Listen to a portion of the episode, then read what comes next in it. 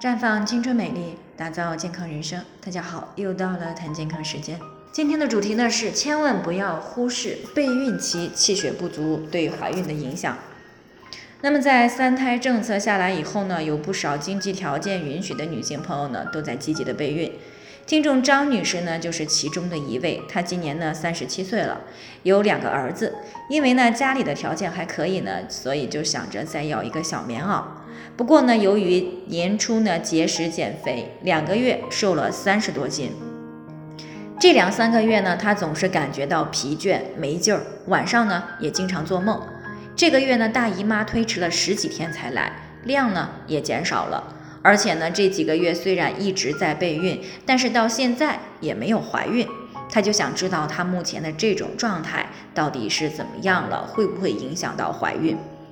其实呢，张女士讲述的这些情况呢，都是气血不足的表现。那这与女性的生理特征呢，有着直接的关系。那由于女性的经、带、胎、产都会消耗人体大量的气血。所以呢，相对于男性来说，女性往往更容易处于气血相对不足的状态。那如果平时又比较繁忙劳累，或者是经常节食减肥，亦或者是有多次的流产经历，那么这样呢，很容易会气血不足，会出现贫血。那么备孕期气血不足、贫血对于怀孕到底有没有影响呢？那谈到这个问题，我们就先来了解一下怀孕和胎儿发育所需要的必须条件以及气血的作用。女性怀孕呢，需要正常的卵子和精子结合，然后呢，受精卵在正常的子宫内膜上着床，着床以后呢，在正常内分泌和气血营养的支持下，胎儿呢逐渐发育，一直到分娩。那而气血的作用呢，是为人体各个脏腑提供营养支持的。那这当然呢，也包括了卵巢和子宫，而且呢，子宫内膜也是由气血转化而来。如果气血不足或者是贫血，那么卵巢功能就会有所下降。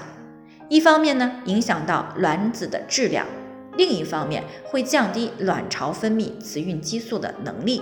这样呢，子宫内膜因为无法正常的增殖而会变得比较薄，那么这个时候就直接导致了要么怀不了，要么怀孕了容易流产。